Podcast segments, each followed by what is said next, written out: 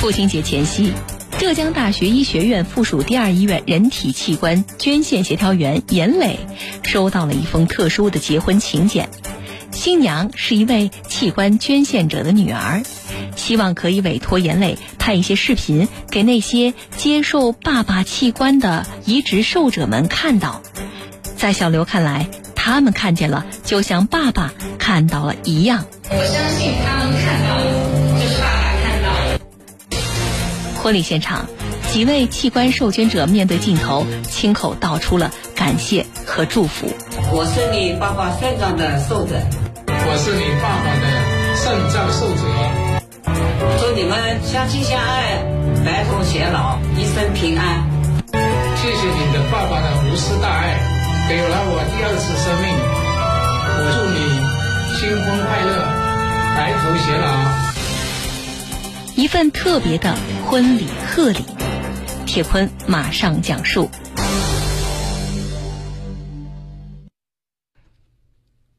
六月二十一号是父亲节，这天也是小刘的大喜之日。两年前意外去世的父亲无法亲手牵着女儿走过铺满鲜花的红地毯，不过却以另外一种特殊的方式出席了女儿的婚礼，感动了所有的来宾。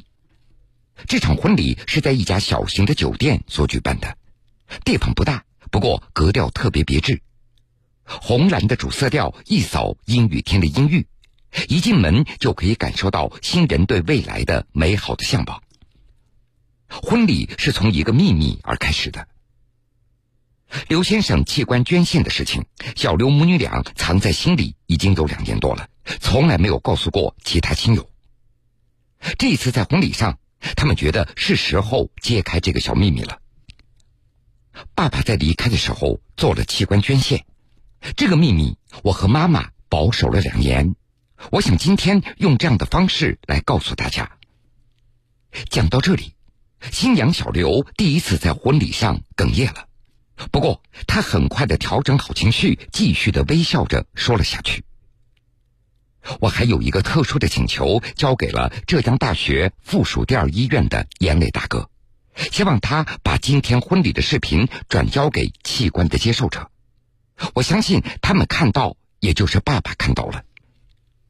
在婚礼上的这一段讲述，小刘他忍不住哽咽了三次，他的眼眶里一直在含着泪水，但是每一次他稍作停留以后，继续笑着讲完这一段艰难而又伟大的往事。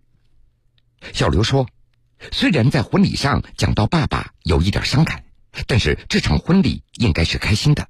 相信，只要爸爸的爱一直在，我们就不会寂寞，不会孤单。”很感谢各位领导、同事还有朋友到现场参加我们的婚礼，因为今天天气真的雨很大，各位来真的很不容易，所以很再次感谢你们的到来。然后呢，还要祝在座所有的我的婚礼选在今天，其实是因为一个人，虽然他今天没有来，但是我相信他可以看到。然后在这里我要介绍一位特别的来宾，是我们这儿的眼泪大哥。他其实有一个特殊的身份，是器官捐献协调员。爸爸在。爸爸在离开的时候做了器官捐献，这个秘密我们保守了两年，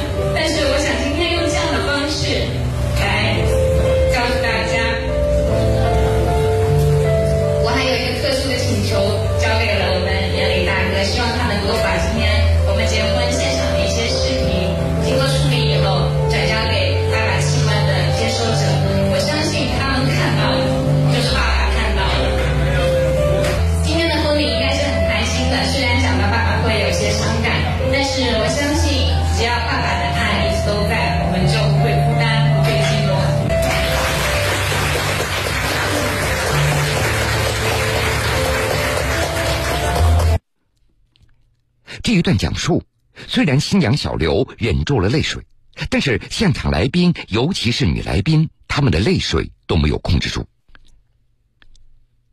小刘和妈妈王阿姨一起住在杭州拱墅区的一个老旧的小区里。家里客厅里摆放着新拍的婚纱照和两家人的全家福，唯独少了爸爸的身影。这套房子是刘先生和妻子退休以后来杭州所买的。考虑到岁数大了，他们特地选了一个低楼层，每天爬楼梯上下楼全当锻炼身体。但是没有想到，入住才一年多，六十二岁的刘先生就在下楼梯的时候发生了意外。虽然时间过去了两年多了，但是老伴王阿姨她记得非常清楚。那天，夫妻俩原本准备一起出去办事儿，刘先生先出门下了楼梯，没想到在转弯处他重重的摔了一跤。王阿姨闻声赶了过去，发现刘先生的手和嘴角有些擦破，其他也看不出什么异常。王阿姨赶紧把丈夫扶起来送回家里。让他在沙发上休息一下。看到刘先生眯着眼睛睡着了，王阿姨她自己就出门办事了。等到回到家里，她才发现已经叫不醒丈夫了，赶紧打电话给女儿小刘，开车送到了浙江大学医学院附属第二医院。急诊科的医生看到刘先生的状况，感觉情况不容乐观。CT 拍出来了，王阿姨形容。说丈夫脑子里面就像破碎的西瓜一样，医生说手术的意义已经不大了，但是母女俩不愿意放弃。在家属的坚持下，刘先生做了六个多小时的开颅手术，手术以后进了重症监护室，一直没有醒过来，随后被认定为脑死亡。就在刘先生昏迷的第九天。浙江大学医学院附属第二医院人体器官捐献协调员严磊找到了家属，提出了器官捐献的建议。小刘他以前只是听说过器官捐献，他了解的也不是特别的全面。但是严磊有句话把他给打动了。杨磊告诉他，救活了别人，也就相当于爸爸的生命得到延续，所以小刘也就很快的接受了。但是。受到传统观念的影响，王阿姨一开始她是反对的。用她的话说，一个完整的人怎么就可以把它给拆掉呢？同时，王阿姨也面临着来自老家亲人的压力，以及自己内心深深的不舍。但是，另外一方面，考虑到丈夫一辈子与人为善、乐于助人，王阿姨她也会想。老伴儿应该非常乐意在生命的最后一程帮助那些病危的病人吧。最后，王阿姨她把决定权交给了丈夫。器官捐献之前都要进行严格的检查。就在检查之前，王阿姨在丈夫的床头轻轻的说道：“如果你愿意，那就把你的器官保持好，让他们可以帮助到其他人。”检查的结果是。刘先生的两个肾脏和一对眼角膜符合捐献的条件，王阿姨她认为这是丈夫的一种默认，随后在捐献同意书上签了字。按照小刘的说法，在完成捐献流程以后，母女俩还没什么感觉，直到火化那天，看到遗体被推进火化炉的那一刻，他们才庆幸做出了这么一个决定。用小刘的话说。遗体推进去的那一刹那，人就灰飞烟灭，不存在了。但是爸爸的身体的一部分保留下来了，而且还帮助了其他人，就好像他没有走，而是以另外一种方式活了下来。后来，小刘他自己也在中国人体器官捐献管理中心完成了捐献志愿的登记。父亲节前夕。浙江大学医学院附属第二医院人体器官捐献协调员严磊收到了一封特殊的结婚请柬，新娘是一位器官捐献者的女儿，希望可以委托严磊拍一些视频给那些接受爸爸器官的移植受者们看到。在小刘看来，他们看见了，就像爸爸看到了一样。我相信他们看到了，就是爸爸看到了。婚礼现场，几位器官受捐者面对镜头，亲口道出了感谢和祝福。我是你爸爸肾脏的受者，祝你们相亲相爱，白头偕老。一份特别的婚礼贺礼，铁坤继续讲述。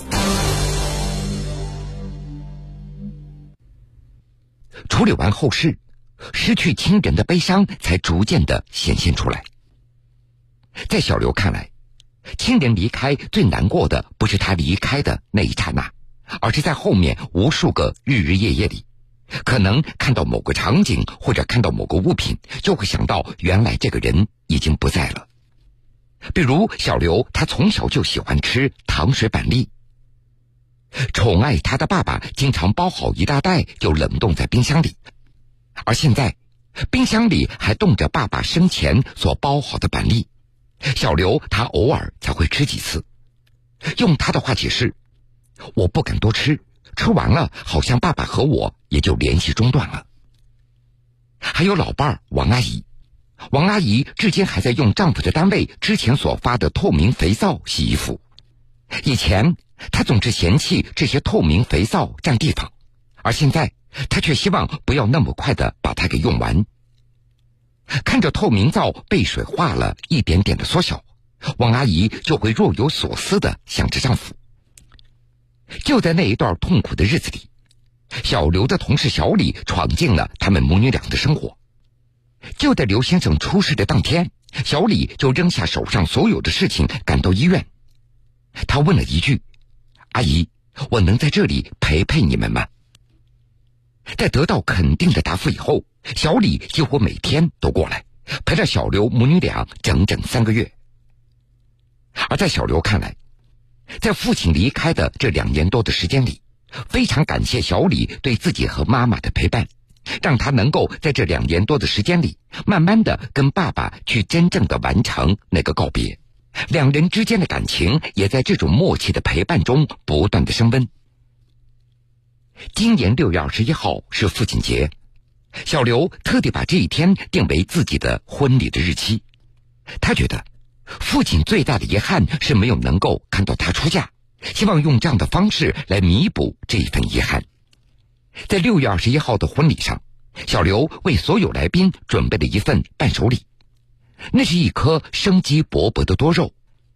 在婚礼上，小刘说道：“一颗多肉就是一个生命，只要有生命，就会有无限的可能。”就像我给在座的每一位送的食品一样，每份食品里面都有一颗多肉，多肉就是一株植物，它有生命，而只要有生命，就有无限的可能性。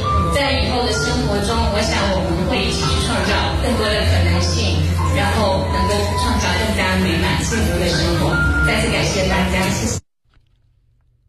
而在这场特殊的婚礼上，最让人感动的是几位器官受捐者面对镜头，亲口道出了感谢和祝福。好，我是你爸爸肾脏的受者，做了这个手术以后，我现在过得挺好。而且还能管第三代，以前生活质量实在是不行，现在一切都好。这次你要结婚了，我衷心的祝你新婚快乐，祝你们两个白头偕老，同时祝你妈妈一切都好。谢谢你妈妈，嗯，我在这里衷心的祝福你们，祝你们相亲相爱，白头偕老，一生平安。妹妹你好。我是你爸爸的肾脏受者。以前没有移植的时候，我我有一个不美满的家庭，天天做血透过日子。得到了你爸爸的肾脏移植，我有一个美满的家庭。谢谢你的爸爸的无私大爱，给了我第二次生命。我祝你新婚快乐，白头偕老。感谢你。祝福你家里平平安安、健健康康。